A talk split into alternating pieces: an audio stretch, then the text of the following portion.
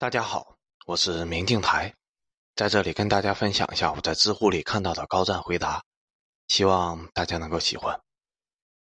本期的问题是哪一刻让你觉得世人皆苦？答主是一个匿名用户。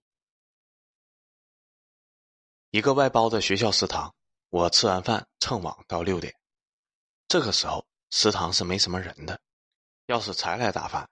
大妈大概会恨不得把那些卖不出去了、凉透了的菜一股脑的扣进你的盘子里面。一个穿着羽绒服的年轻母亲领着一个大概四五岁的孩子打饭，结账交钱的时候，工作人员看着盘子里面的干煸豆角，给算了四块钱。咋四块呢？素菜不是两块吗？一股浓重的鲁西南口音。带肉的就要四块钱。那个打工的收银员说。这哪有肉啊？你看这哪里有肉嘞？工作人员转头问做菜的大妈：“阿姨，今天的豆角里面有肉吗？”“有的，有的，有肉。”大妈回答说：“有肉就是四块。”孩子抓紧了妈妈的裤腿。身处其中的大人们却全然不知自己的声调，在往来中已经高到了足以惊动角落里的我。那个年轻的妈妈刷了支付以后，默默的走了过去。小男孩一直紧紧跟着他，他们背对着我坐了下来。女人用筷子扒拉了半天，塑料筷子在铁盘子上叮叮当当的响着。我看不清那个女人的脸，因为我的视线已经微微模糊了。因为我想起了我的妈妈。九九年，父亲下岗，连着几年取代工资发放的长股也成了泡影，积蓄全无。当初听了上面的话。持股帮厂子渡过难关的徒弟们也追着他打，这使他一度十分消沉，出没麻将馆、游戏厅，几天见不到人影。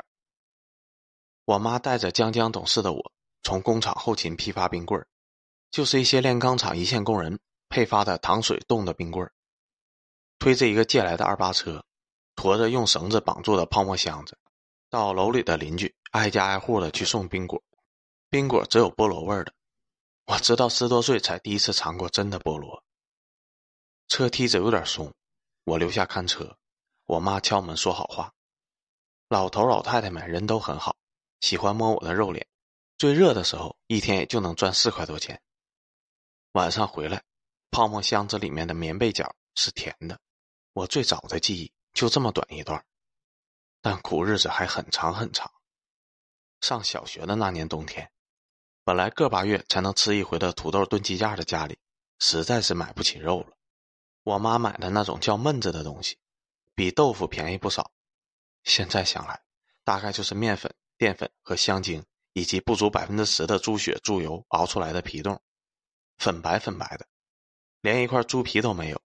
这算是穷人的香肠吗？我妈买回家那东西，熬白菜土豆，出锅就把切好的小块焖子放进去。等一会儿关火的时候，发现锅里的焖子都不见了，因为全部都化掉了。就算是那么的糊嘴粘牙难以下咽，爸妈也总舍不得吃。而这次夹给我的好东西也没得吃了。妈妈用勺子舀了半天，终于绷不住，嚎啕大哭起来。她抱着我一遍又一遍的说：“怎么能没有了呢？怎么能没了呢？我儿已经两个月没有吃肉了。”妈妈，对不起你啊，怎么办？怎么办呢？如今再回想起来，母亲本出身宽裕，但从那之前，一直不肯跟姥姥家里说，家里已经到了两年囤冬菜都要借钱的境地了。他大概是真的见过了绝路了吧？当时家那边的工厂，一两年发不出工资的比比皆是，国企老总卖掉锅炉反应炉，卷钱跑了的，勋贵家公子哥。转手把厂卖给日本人的屡见不鲜，有的工人为了妻儿能吃上一口热乎饭，出了工伤不治了，截肢死了，一条胳膊从两万还价到一万二，最后老婆孩子还是跑了。炼钢炉里一条命换出了自家孩子的大学学费，最后按月结到了孩子上初二，上边就再也没信儿了。冬天是没有暖气的，有时候还没有自来水。电就更不用说了，全年啤酒瓶插蜡烛备着，没有风雪的大晴天，零下二三十度，木头窗上玻璃冻裂了口子，要粘上好几层的塑料袋子。屋内昏黄不见天日，每天晚上两层棉絮被子得有个二三十斤重，内外的温差大，吸了水又皱又硬，压得人喘不过气。外加一个裹在搓澡巾里面装满热水的医用玻璃吊瓶，第二天早上掀开被窝，活动一下冰凉的手脚，会看到床沿有雾化的冷气在走，一冬过去。就再也不见老鼠了。有人从七楼跳楼摔断了腿，有的头脑尚且清醒的年迈老人家，过完年就偷偷溜出去冻死。我再也没见过他。老头棋下的很好，我总也赢不了，不像是脑子出了毛病，也不知道是医院查出什么来了，不想给儿女添负担，自己解决了。收不上来钱，上头就掐断小半个市的自来水网。大冬天，管子里面的水不流，立马上冻，一冻就胀炸了管线，更没有人会修。春天开化以后，上下水混到一起，满大街的污秽，躲不过就要趟着回家。住在暖气管线井里的大叔，夜夜奔走在龙门洞的垃圾道间，远远的一股锈味，孩子们都怕他一走一过带起来的灰尘，粘在皮肤上急痒。他也许是个文化人。经常扬言要杀了这个杀了那个的，却也会为了我端给他的一碗我妈煮的疙瘩汤而哭泣哀嚎。夏天要用大塑料桶打水喝，来回五六里路。小时候常常抱怨那些住在高处给游泳池放水的人，为什么宁可要水流成泥塘，抽到河里也不肯给人喝呢？女人们总拿别人家男人今天赚了五块八块的数落自家的男人，男人们。今天跑到乡下去帮人盖房子，明天偷着在工厂料堆里面的空地上种玉米。犹记得大人们常聚在厂门口，乘散料的大车去乡下找活计干。我爸在车间当过调度，还是四劳模，脸皮薄，挤不上去。同样在那个时候，我一姑父就这么四处打听些小活，为了多赚钱，最后靠关系去帮交警大队抬尸体去了。听说遇见酒驾撞死在虎头奔里面的达官贵人，公路警察也是要吐一口的。楼上卧病在床的老两口子，来年开春的第一个访客是查水表找来的公安，尸身已经摊臭了一冬，也搞不清楚是谁先去的。儿女去了南方的深圳、珠海一带，杳无音讯。韩国牧师、台湾富商、外地来的骗子，骗财的、骗色的、骗小孩的，带走了一大波女人孩子。留下了一堆老少光棍他们后来奔着往青岛、海南、海参崴去的，还有不少被骗了车票钱落在家里断火的，以帮人扛煤气罐为生的活牙单身汉，要两块钱才给我们家送一回，所以我们家要自己搬。我还给他做过两天的学徒，一趟就给一块钱。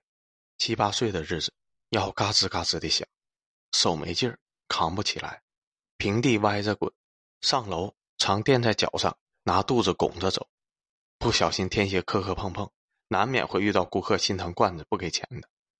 可是再加小心，小心眼的也总能在自家镀金的罐子上找出毛病来。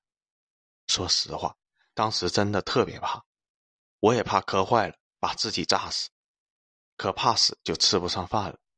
一步一挪，该死就死吧，就怕半死不活的瘫在那里，让爸妈养着。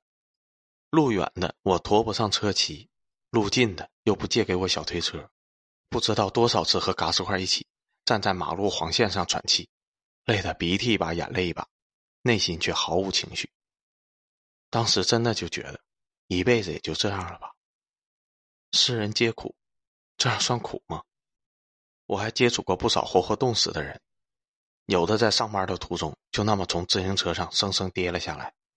或许是饿的，在大风里面蹬不动了；或许是没吃的，就干喝土烧酒喝大了；也没准是喝到了一口被封装的假酒，市面上很多的那种一口虾。第二天早上，我家门前的街边，一个把脸和袖子拼命埋在胸前、佝偻到畸形的军大衣，就那样硬在雪里。远远看过去，仅是一斤衣袄飘在雪上。世人能有多苦，我不大清楚。苦入心肝活下来反倒如疯魔缠身时都可以一死了之而已。可是人活一世，哪有那么多的时间去考虑当下苦不苦？正苦的人又哪有时间编故事给人听呢？爷爷说：“日子没有苦不苦，只有你受不受得了罢了。”世间的生存底线，本就是同类帮不了你，社会帮不了你，你曾经所依靠的、所希望的、为之付出的一切，直至最后都在变本加厉的试图压垮你。这条线，你过去了便是人，过不去那就是猴。甚至在其他猴看来，被耍都是因为你命本贱。或许这么说有些愤世嫉俗，但我仍然觉得，痛恨世界、对抗世界是成长过程中必须品尝，同时也是必须自行逾越过去的一段生命的历程。真正犯难的时候，每天一遍又一遍的告诉自己：“我本该死。”但是世界呀，他怎么能直到今天都没那个能耐把我干掉呢？哈哈。快乐啊，幸福啊，把命运和世界踩在了脚底下，扔掉辛苦、困难啊等等那些模糊的想法吧，去做一生垂死的挣扎。也只有当人彻底习惯了整个世界和自己对立而非统一，才能习惯在未来个人前途大方向上有所坚持、有所倔强，在底线思维下考量自己的道德，在底线环境下磨练自己的生物本质。领略关于生命那最本初的要义，一命即生，坚韧不拔。